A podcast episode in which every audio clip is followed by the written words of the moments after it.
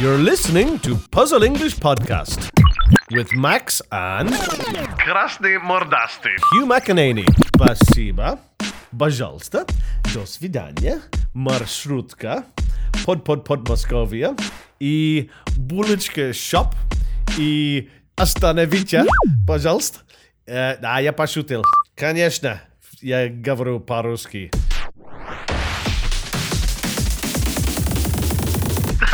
Давай, Максим, запускай. Hello, everybody, and welcome to another one of our Puzzle English podcasts. You may remember me. My name is Hugh, and in studio with me, of course, today is Maxime. Привет всем. Where do we start today? Maxime asked me about a topic for today the things I don't understand about Russia. I didn't have much time to prepare a list, but I've prepared a few things that I thought I'd ask Maxime about. Perhaps he can shed some light on these mysteries of Moscow, mysteries of Russia. Немного тебя продублирую, Хью. А, Для тех, кто не понял, сегодня особый выпуск, в котором Хью будет спрашивать у меня те вещи, которые ему непонятны в России. Вот он уже сколько, 7 лет тут прожил, да? Same. I'm here Семь- nearly, семь nearly лет 10 прожил. Years, nearly, nearly ten, se- seven years married, Maxime, but nearly 10 years here. Да, 10 лет уже. Yeah, in October. I'll have been here 10 years, yeah. И до сих пор остаются вещи, которые э, ему не совсем понятны. Ну что, Хью, давай начнем. Well, I wouldn't say these have some yet, but there are definitely some things that uh, surprised me when I first came here and continue to surprise me. I mean, for example, we see people digging holes in the road, and how many people does it take to dig a hole in the road? You've got a JCB, you've got the machinery, and you've got five people watching one person digging a hole in the road. How does that work, Maxime? Как это работает, Хью? Во-первых, в сферах, где требуется низкоквалифицированный рабочий труд, всегда задействовано больше людей. So we have to have people when it's more when the work is more difficult. We have to have more people watching to make sure it's done correctly, and more people smoking and more people drinking tea just to supervise the whole process. Is that what you mean? Нет, наверное, не совсем верно я объяснил. Когда рабочим платят очень мало денег, вряд ли им захочется сильно стараться. Поэтому вот так и получается, что один закапывает яму, второй показывает ему, как закапывать, третий стоит курит в сторонке, четвертый их всех контролирует, пятый дает советы, как лучше закапывать, ну и так далее. А, кстати, я знаю, что в Японии есть специальные люди, работа которых указывать направление, причем не машинам, а пешеходам. Так называемые люди-знаки. Oh yeah, would show you um, which direction to go. Like a human. What did they? Oh, actually, I, when a friend of mine worked on a, a film set in Dublin, uh, he said, to, "I said, what do you do?" And he said, "I'm a human traffic light." So they didn't have real traffic lights. He was the one that was telling people to stop and to go. So I guess in every country we have these. It's just it's a bit of a mystery. Of course, it's not unique to Russia, and like you say, Maxime, it's a it's a typical situation in Japan. I remember walking into a video rental store a long time ago in Japan, and we had one person opening the door, one person dusting the shelves to make sure they were clean, and one person dealing with the customers. Of course, one person could have done all that work, but we had three people in the one situation. And I don't think it's unique to um, roadworks or construction works either. There must be other types of jobs when you see four or five or more people, a team of people doing the work that could probably be done by two or three people. And maybe it looks good for the как называется, prorab. Maybe it looks good for the foreman, yeah, on the building site or on the construction site when they have more people in their team. Like I've got a team of 10 people or I've got a team of 20 people, but really only 3 of them do any work. Maybe that's the situation. Но это большое благо для тех людей, которые ничего не умеют делать, кроме как такой работы, и где-то же они должны работать, поэтому такие существуют профессии. В пятером заделывать дыру там или что-нибудь еще. Yeah, yeah. I guess it just depends on uh, depends on what type of work we're talking about, and then the roads. I mean, I know now. I've been here for a long time. I've driven in Moscow. I've driven in no Tulskaya, Orlovsky Oblast, Simferopolskaya Oblast, and when there's a pothole in the roads, yam, yamak, yeah? when there's a yamak, we expect to get the yamak fixed. We expect somebody to come along and fix the road so it'll be level. And what do we expect them to put into the hole in the road to make it better? Probably like asphalt or tarmacadam asphalt, yeah? Mm-hmm. But no, no, no, no, no, no, no. We're not going to use asphalt to fix the hole in the road. We're going to take a brick, we're going to break the brick into little pieces, and we're going to put little pieces of the brick into the hole in the road, and then we're going to cross our fingers and pray to God that it will be fantastic for another couple of years. And how long do you think these bricks in the road last, Maxime? Ровно столько, чтобы совсем скоро потребовался еще один ремонт. Okay, so you mean you have to put something that isn't going to last very long so that the people that we were just talking about can come back and put the little brick pieces of brick into the hole in the road again? It just seems to be, what's the word? A continuous circle happening again and again and again. Ну да, к сожалению, Хью это порочный круг у нас называется. Я уже тебе, кажется, говорил, Что у нас в России две беды – дураки и дороги. Все здесь упирается в вопрос коррупции, потому что ремонт дорог – это неисчерпаемый ресурс для получения денег из воздуха. Намеренно строить плохие дороги, которые через год разваливаются, говорить, вот посмотрите, у нас плохие дороги, нам нужен, нужны деньги на ремонт, получать деньги, засыпать ямы кирпичами и так по кругу. Yeah, it's a, it's a, just a continuous uh, continuous circle.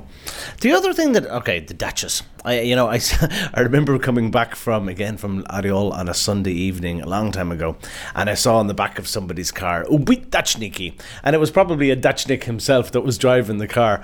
And I haven't been to too many Dachas honestly. I've only been to two or three different friends' Dachas and family Dachas over the years since I've been here, but I don't really get it. I mean, you sit in your car and Friday after afternoon or evening, you deal with the traffic. You have so much stress with the traffic by the time you get to your dacha, and then you get back into your car on Sunday afternoon or Sunday evening, and you deal with the traffic again coming back. What do people do when they get to their dachas, Maxime? Ох, Хью, дача – это отдельная тема. Для многих русских людей это некая сакральная вещь, и ты правильно заметил, что многие готовы, готовы часами стоять в пробках, чтобы добраться до своих участков. У меня есть несколько соображений, почему люди так стремятся на даче. У нас до революции 17 года более 80% населения были крестьянами. Okay, okay. That's what it's connected with, yeah? Я, конечно, не претендую на истину, но мне кажется, что людей тянут к земле и их далекие корни, они хотят быть ближе к природе. Ну и еще один важный момент, все, что люди делают на даче, они делают для себя. Построить теплицу, там, крышу подлатать, посадить огурчики. Ты же знаешь соленые огурцы? Конечно, I know соленые Вот ты кушал соленые огурцы? I don't really like salty cucumbers, to be honest. Вот они с дачи. If I have nothing else to eat, I eat the salty cucumbers, but uh, no, I don't often eat them. Наверняка твоя mother-in-law Yeah, их посадила сама, конечно. собрала, Of course, засолила в банку. Of course. Вот, вот это для, для чего нужна дача. Ну и ам, второе, наверное, это тоже из Советского Союза больше пошло. А, каждому человеку давали 6 соток. 6 соток, Ah, знаешь? really, yeah. So they, in communist times, people were given land Ah, by да. the government, yeah? Да, да, да. Ah, okay, to work the land and to b- grow crops and plants and that type of thing. Ну, yeah? наверное, да. Oh, okay, okay. I hadn't heard that before, Maxime. That's interesting. Yeah, I mean, I get it. I can see the fact that people would like to yeah grow their own plants and grow their own yeah uh, fruit and vegetables, and I guess it gives you gives you a good sense of satisfaction. You've got something done. You've Да. done some work for the weekend. It's just the uh, the hassle the, of getting to your dacha and coming back from your dacha. But that's the beauty of Moscow with the traffic, isn't it? Yeah. every every time we sit into our car, we've got the beautiful Propka. Welcome to Moscow. Но это касается только Москвы, потому что дачи есть у всех людей, там, начиная от Москвы до заканчивая вот там Ор- Орлом. А, у каждого почти есть дача, у каждого есть квартира в городе каком-то. Yeah. И дачи. И вот все эти люди, э, которые сейчас живут в городах, их предки жили, естественно, в своих хозяйствах, в деревнях. Yeah, yeah. до вот этой индустриализации, до того, как все начали активно переселяться в города. Mm, true. Yeah. Большинство людей жило на своей земле, и вот, наверное, эта тяга осталась. А чем можно заниматься на даче, Хью? А? Это отдельная тема. Можно загорать, Uh-huh купаться, если дача возле реки. Да, у меня дача, например, в, э, в Тульской области. Oh, Tulsa. Прямо на берегу реки Дон. Ah, okay, okay. Near the river, yeah? Да. Which, which river? Дон. Oh, Don, ah, yeah, like Rostov-on-Don, the Don River. Да, она дотекает oh. потом до Ростова, но очень... Ah, okay, okay. Через cool. продолжительное количество километров. Uh-huh. Uh-huh. Ну вот, там купаться можно, пить воду из колодца. Uh-huh.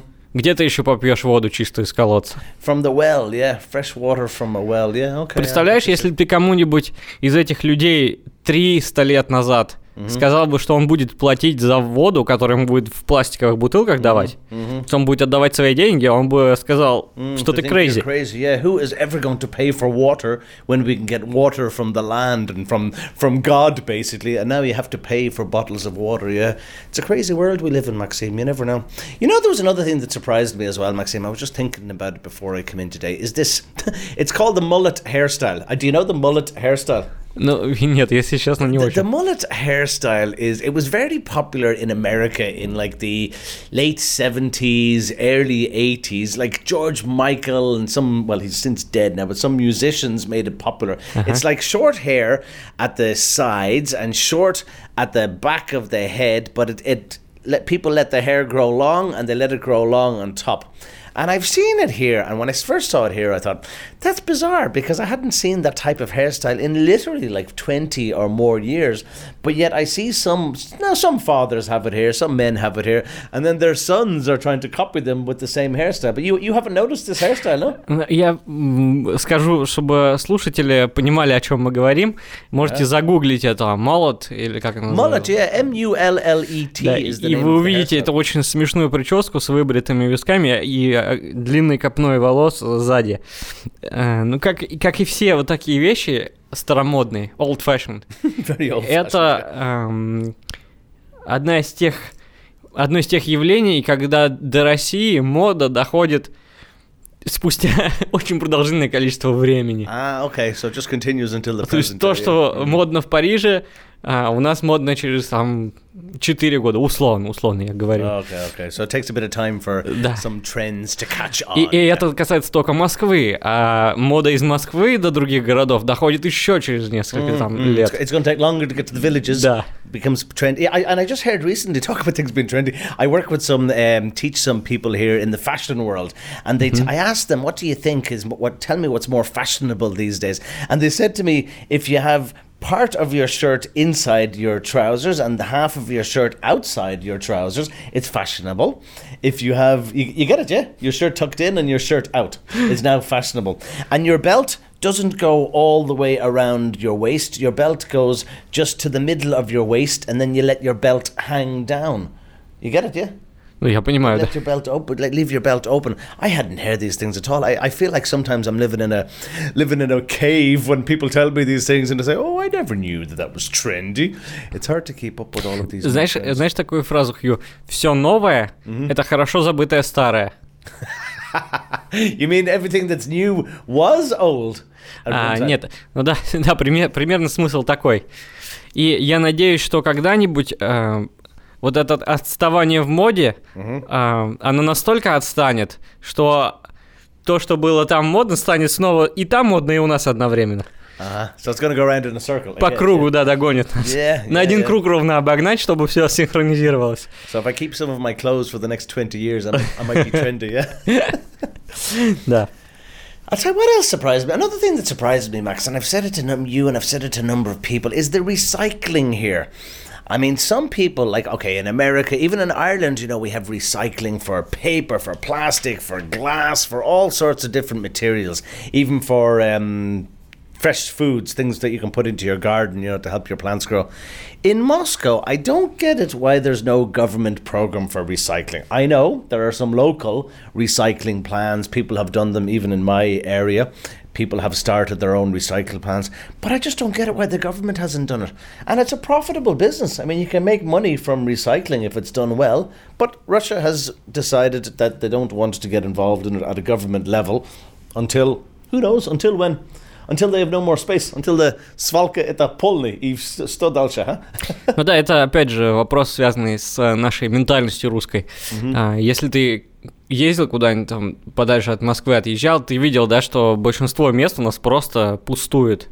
Огромные поля, поля, леса. И кто будет э, заботиться о переработке мусора, когда его можно выбросить где хочешь? Свалок ага. можно создать сколько угодно. Because there's so much land, you mean ava- free land available in different parts of Russia that people have, the government probably has just decided that they don't want to get involved and to invest money in recycling. Yeah, okay. Поэтому никому даже в голову не приходит а, заняться, э, даже может быть, если это прибыльно. М, Никому Well, пока это, yeah, пока пока эта ниша свободна, можешь занимать ее. Mm, I guess yeah. Okay, it's uh, it was a mystery, been a mystery to me for a long time. Uh, maybe I'm, I'm, sure in the future somebody will start. Some private enterprise has to start some recycling plan here in Moscow because, or certainly in different parts of Russia, because there's no doubt about it. It's very profitable. I knew people in Ireland who were bin men. They um, uh, collected the bins from people's homes, mm-hmm. and then they said hmm, you know, they did it for the government, and then they said we're going to start. I have two brothers actually. They started a business, and they they obviously borrowed money from the banks. I knew them when I was in the banking business when I my first one of my first ever jobs, and their business was huge. Like we're talking multi-million euro business as a result of rubbish. So rubbish can also make you money. Yeah, it depends. Um, what else is a mystery in beautiful Mother Russia? The idea of, I remember a long time ago as well when I was teaching, I was just finished teaching a class and I was walking towards home with one of my students and he said to me, um, I said, let's, let's meet sometime, you know, outside of, outside of the school. And I said, What about tomorrow night? And he said, No, no, no, tomorrow night I'm going out with my girlfriend. And I said, What about Saturday night? And he said, No, no, no, Saturday night I'll be with my wife. And first of all, I thought, Hmm, maybe he meant friend girl and not girlfriend. But now I understand that he meant girlfriend. And I don't know what his wife thought, but and his wife probably obviously didn't know. But it just surprised me because maybe coming from Catholic family background, I'm not an angel, but I think I told you before, as my father said, you can look at the menu, but you got to eat at home. So I do look at the menu. We've got a beautiful menu in Russia, but I do as much as whenever, always as much as I possibly can manage. I um, eat at home. I guess, in a word, it was the sanctity of relationships. For some people, I, I ask myself, why did they bother getting married? And then we go into another topic of even people getting married very young and divorced very young. You notice that? I think it's Yeah. changing a bit now. But I've met people, and I'm sure you know people in their like early 20s or mid 20s, and I say, oh, you know, you have a child, for example, or um, are you married? And they say, no, no, no, I'm divorced. And do you know what percentage of people get divorced in Russia? Ну, я думаю, больше 50 точно. I heard 43. 43 was a st- statistic or percentage I heard a number of years ago, but yeah, it might be higher now. So, uh, what can we do about that? People should А wait у меня есть- longer. У меня есть некоторое предположение насчет вот этого всего, насчет разводов. Я думаю, что большинство из них происходит потому, что люди живут в квартирах. Oh, квартирах, because- которых- for, for homes, yeah. Очень мало места, и Ага. ни у кого нет личного пространства. Ah, okay. So А потом, когда- home, yeah. Рождаются дети, Mm, mm. потому что если бы они жили за городом, в своем доме, то у каждого был бы свой уголок. Uh-huh. Okay, so that well, I guess yeah. So there's a big connection when relationships finish between how yeah how much space they have at home and how. I'm getting back to the dacha. maybe maybe the wife goes to the dacha and the husband stays at home. It might help the marriage last a bit longer. Yeah. Ну, а насчет первого товарища, который, я так понимаю, у которого есть и жена, и подруга. Любовница это у нас называется. Yeah, yeah, lover. Yeah, yeah, yeah. Да, lover, И эм, я думаю, что это вообще нетипично для России, потому что э, понятно, что это есть везде, и в России, of и во course, всем yeah. мире, Yeah, но у нас это не принято афишировать, и это не считается нормой. Это только личное Depends on дело. the person. Of yeah, yeah. It depends on the individual. He just he was so casual about it when he said to me, "No, I'm going out with my girlfriend on Friday, my wife on Saturday."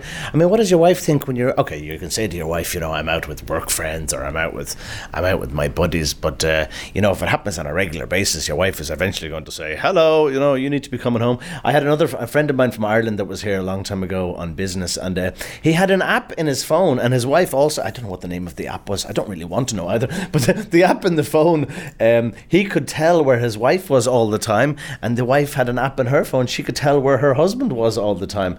So it's like I, I mean, I joke with people sometimes, and they say to me, "Now, "Does your wife know you're here?" And I say, "No, no, the GPS isn't working at the moment. She doesn't know I'm here." but I check in with her, of course, you know. So. Uh, People can keep track of each other's activities, which can be a good thing and a bad thing. You know, it can be- Следующая стадия это браслеты, которые будут бить тебя током, если ты разговариваешь с красивой женщиной. Seriously, somebody has invented this, yeah? okay, Neil. oh, don't don't give people ideas now. Maybe one of our listeners will invent this and maybe you'll beat yourself then, yeah? Is that what you mean? You'll hit yourself if you find yourself talking to a girl, yeah? and then the bracelet can take a video and send it automatically to your wife and she can laugh and not cook for you when you get home. Okay. the world is going crazy, Maxime. yeah. What else is surprising? Well, okay, the drive. We've spoken about the, the drivers on the roads and the quality of the roads. The drivers still surprise me, and you know, okay, we have stupid drivers in every country. It's not we don't have them all stupid drivers, of course, in Russia, but we have some people. And I was watching a little bit of YouTube last night about some people just making stupid, stupid mistakes on the roads, and you think to yourself, how long have you been driving that car? Like, is it your first day in the car, or do you think you're driving a bus? People just need to pay more attention on the roads. Just they just need to look around them more when they're driving from A to B. I mean, I certainly do, particularly when the weather is worse. You just have to pay um, pay attention. Have two pairs of eyes and two pairs of ears when you're driving. And I don't know how you do it on the bicycle. You you you're on a bicycle during the summer, yeah?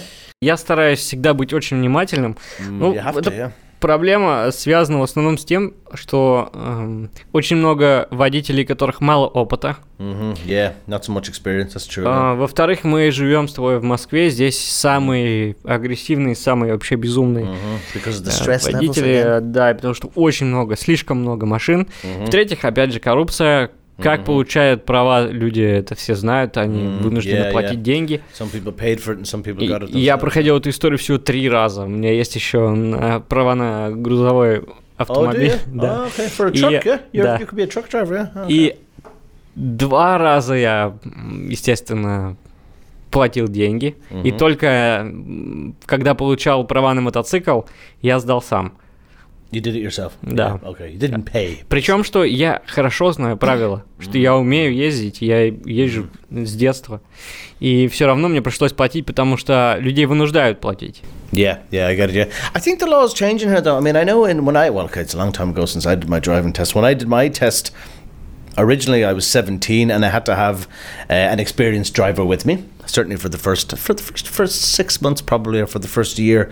Um, and now the law has changed again where you can actually get your license a little bit earlier. I think in Ireland I've been at 16 but you have a longer period of time with an experienced driver with family for example typically with your parents. And I think the law might be changing here because we spoke about it before. You have this um, like yeah like chinik mm-hmm. I mean how, how long is that period where you have to have uh, your well ooh, yeah, on the car. Do you know how long the period is? М, I Без don't know понятия. myself how long it is here, but I think it's minimum a year. And А then- мне казалось, что это вообще не обязательно. Oh, is it not? Is it not mandatory? No, I thought it might be mandatory because somebody told me recently that the law is about to change here, where there's going to be two, basically two periods of learning. One of them will be, be even before you're a learner, which I guess will be doing a basic after school, and probably while you're in the while you're in the driving school, you have a different sign on the car. It just means people have more practice before they actually get their full license, which I think is a good idea actually. And not I can say that now because I've been driving for thirty years. А ты видел такой значок с э, треугольный с э, каблуком, с туфлей? Uh, I think I've seen that. Yeah, the heels on the car. Yeah, The sign of the kablok on the back of the car. What does that mean? Это значит, что женщина за рулем.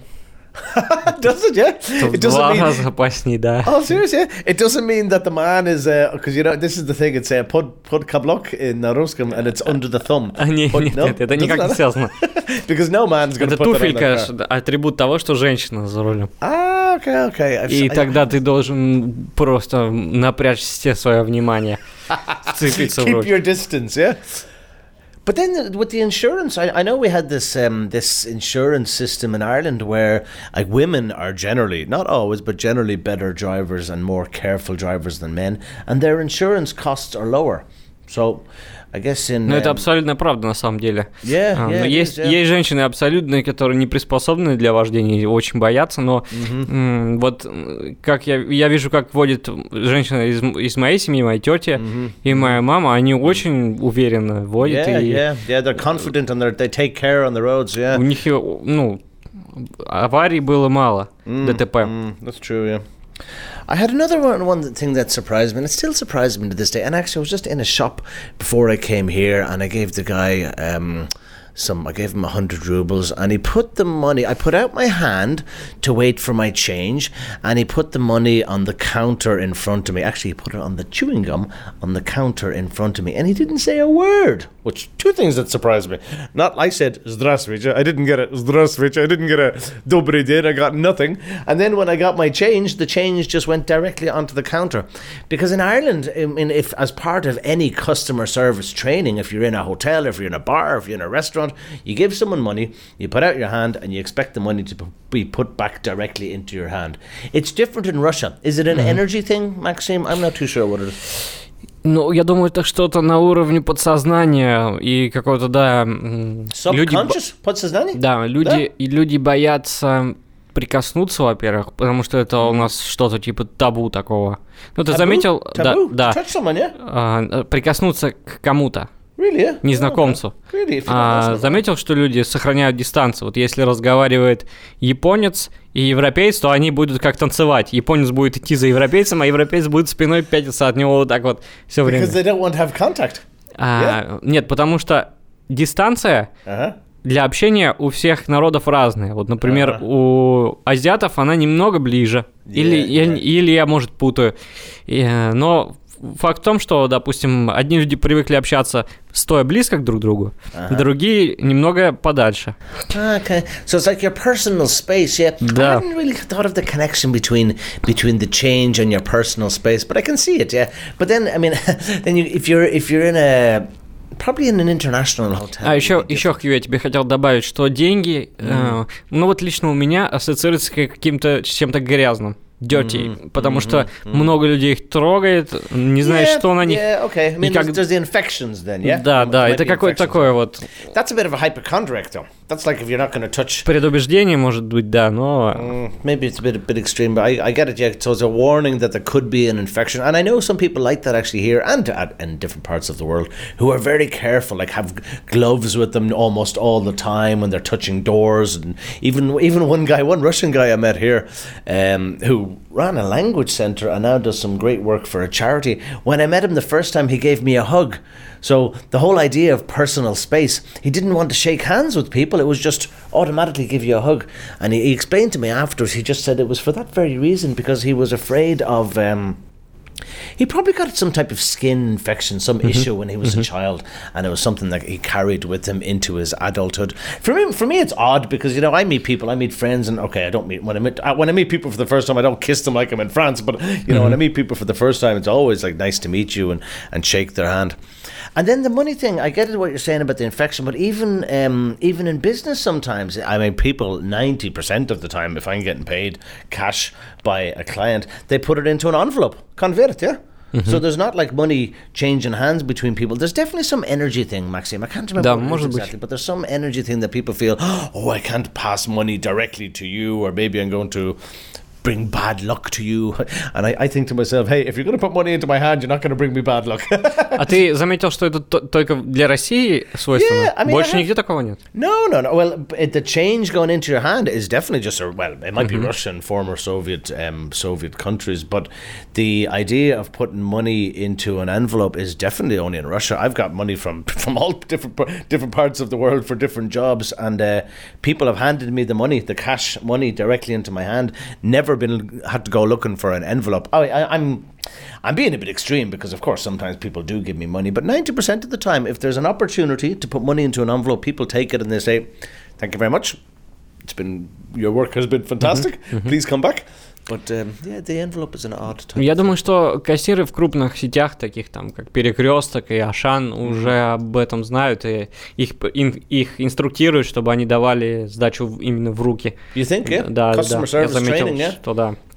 Потому что Ну, многие люди жалуются. So- Не выскребать эту мелочь с э, Yeah, этой for штучки example, yeah, неудобно. yeah. If you put a lot of change on the counter, it takes you so long to pick it up. Well, I guess there is the, the, the metro face again, Maxime. We think to Uh-huh. ourselves, you know, about people being happy and people being unhappy. Hey, at the end of the day, everybody wants to be happy. I mean, I want to be happy, you want to be happy, but we have to, we have to do a little bit of work if we want to be happy. You know how many muscles it takes in your face to smile? Remember? Я думаю, что а, чтобы улыбнуться, Ага. нужно меньше мышц, чем чтобы Yeah, нахмуриться. Точно. They say it takes seven muscles in your face to smile, and when you chmurite, when you frown, it takes 43 muscles in your face to frown. So it takes more energy for me to have my metro face than it does for me to have a happy face.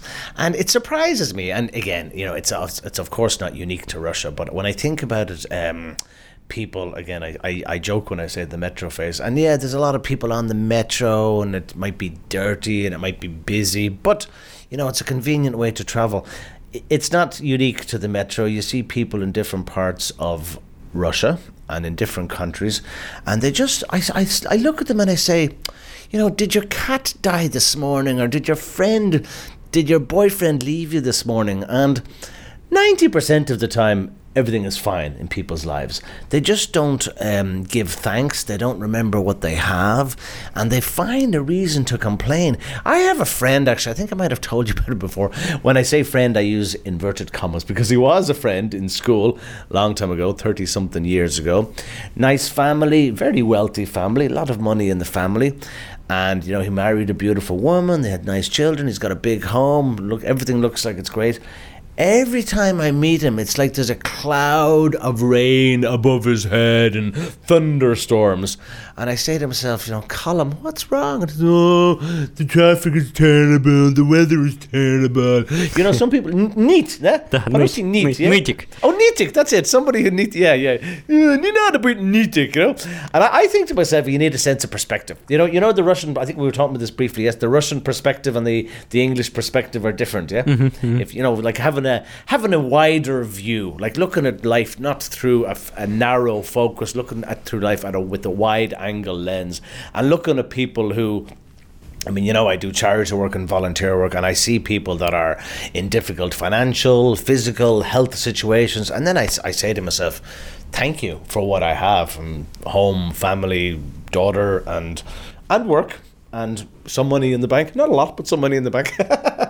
so it's. Um, it's an attitude of gratitude. I think that it would help people to be happier. What do you think? Have you got a philosophy on why some people just choose to be unhappy in any part of the world, not just in Russia? Uh, no, я вчера ехал в метро и смотрел на свое лицо в отражении в стекле. Okay. И у меня тоже метрофейс, Да. как и всех других людей.